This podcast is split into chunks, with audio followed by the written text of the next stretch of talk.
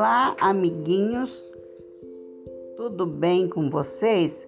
Aqui é a professora Cleusa da sala de leitura que vai ler para vocês hoje uma fábula que se chama Os Dois Viajantes e o Urso. O autor Alberto Filho. Dois homens viajavam juntos através de uma densa floresta quando de repente, sem que nenhum deles esperasse, no caminho à sua frente, um urso enorme surgiu do meio da cerrada vegetação. Um dos viajantes, de olho em sua própria segurança, não pensou duas vezes, correu e subiu numa árvore. O outro, incapaz de enfrentar aquela enorme fera sozinho, restou deitar-se no chão e permanecer imóvel, fingindo-se de morto. Ele já escutara que um urso e outros animais não tocam em corpos de mortos. Isso pareceu ser verdadeiro, pois o urso se aproximou dele, cheirou seu corpo de cima a baixo e por fim lhe cheirou a cabeça. Então, aparentemente satisfeito e convencido que ele estava de fato morto, foi embora tranquilamente. O homem que estava em cima da árvore então desceu e, curioso com a cena que vira lá de cima, perguntou: Curioso, me pareceu que o urso estava sussurrando alguma coisa em seu ouvido. Ele lhe disse alguma coisa? De fato, ele falou sim, respondeu o outro disse que não é nada sábio e sensato de minha parte andar na companhia de um amigo que no primeiro momento de aflição me deixa na mão. Moral da história: a crise é o melhor momento para revelar quem são os verdadeiros amigos. Obrigadas, alunos e eu espero que esteja todos tomando cuidado com a Covid-19, usando máscara, lavando as mãos com água e sabão e álcool gel. Um abraço para vocês todos.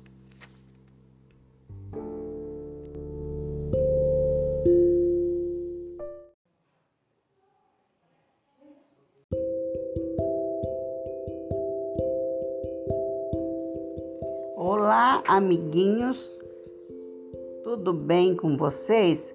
Aqui é a professora Cleusa da sala de leitura que vai ler para vocês hoje uma fábula que se chama Os Dois Viajantes e o Urso.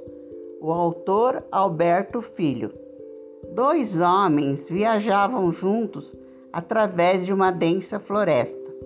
Quando de repente, sem que nenhum deles esperasse, no caminho à sua frente, um urso enorme surgiu do meio da cerrada vegetação. Um dos viajantes, de olho em sua própria segurança, não pensou duas vezes, correu e subiu numa árvore. O outro, incapaz de enfrentar aquela enorme fera sozinho, restou deitar-se no chão e permanecer imóvel, fingindo-se de morto.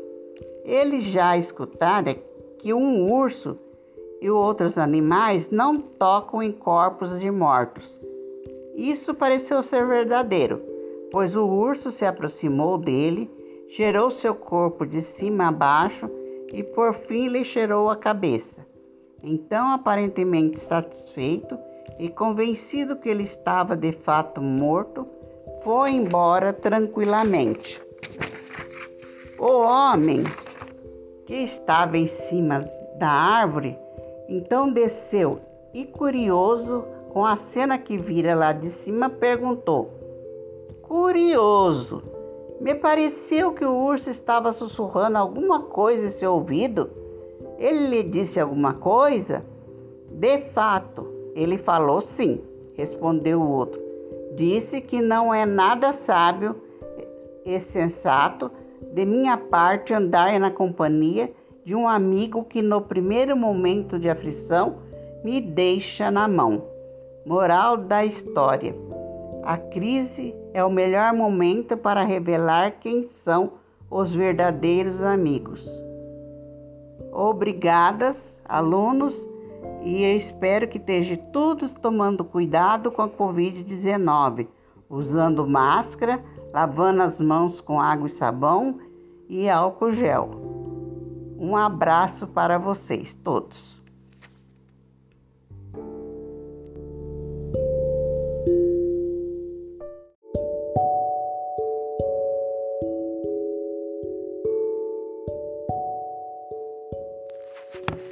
Alô, meus aluninhos, tudo bom com vocês? Eu sou a professora Cleusa, da sala de leitura, e hoje nós vamos ver mais uma fábula, certo? Que se chama A Raposa e as Uvas, do autor Esopo. Uma raposa morta de fome viu ao passar diante de um pomar, pendurada nas ramas de uma viçosa, viçosa videira, alguns cachos de exuberantes uvas negras. E o mais importante, maduras.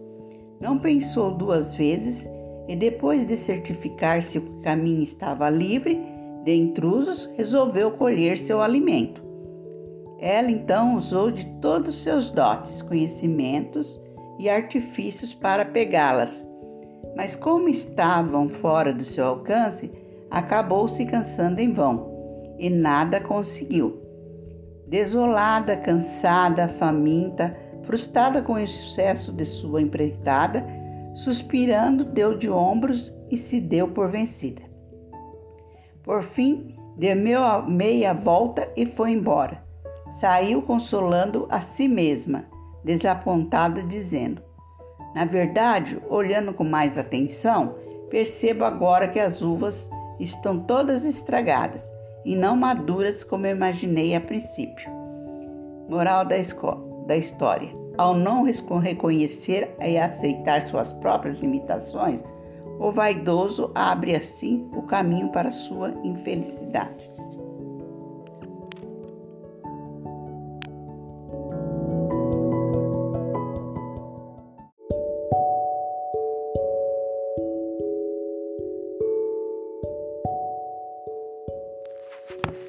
Alô, meus aluninhos, tudo bom com vocês? Eu sou a professora Cleusa, da sala de leitura, e hoje nós vamos ver mais uma fábula, certo?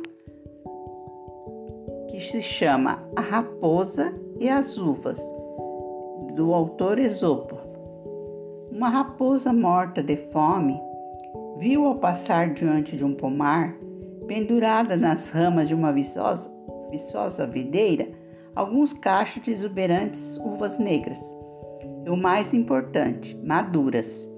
Não pensou duas vezes e, depois de certificar se o caminho estava livre de intrusos, resolveu colher seu alimento. Ela então usou de todos seus dotes, conhecimentos e artifícios para pegá-las, mas como estavam fora do seu alcance, acabou se cansando em vão e nada conseguiu. Desolada, cansada, faminta, frustrada com o sucesso de sua empreitada, suspirando, deu de ombros e se deu por vencida. Por fim, deu meia volta e foi embora. Saiu consolando a si mesma, desapontada, dizendo: Na verdade, olhando com mais atenção, percebo agora que as uvas estão todas estragadas e não maduras como eu imaginei a princípio. Moral da, da história: ao não reconhecer e aceitar suas próprias limitações, o vaidoso abre assim o caminho para sua infelicidade.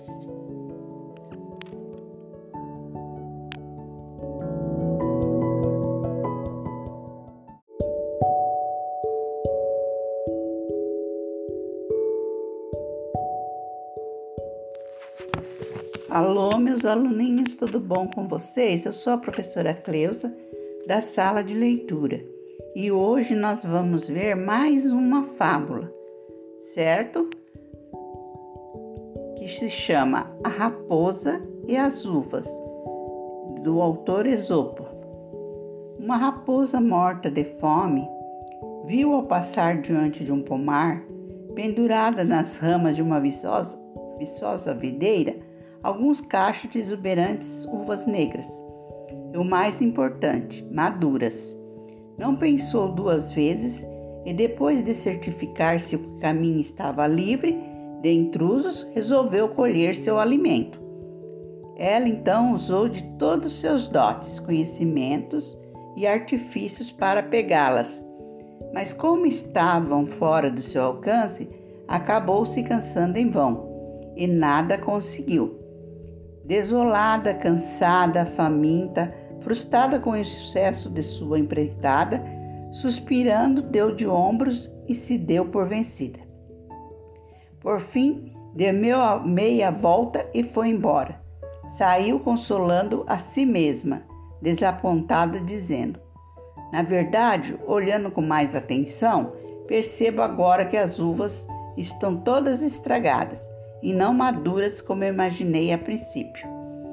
Moral da, da história: ao não reconhecer e aceitar suas próprias limitações, o vaidoso abre assim o caminho para sua infelicidade.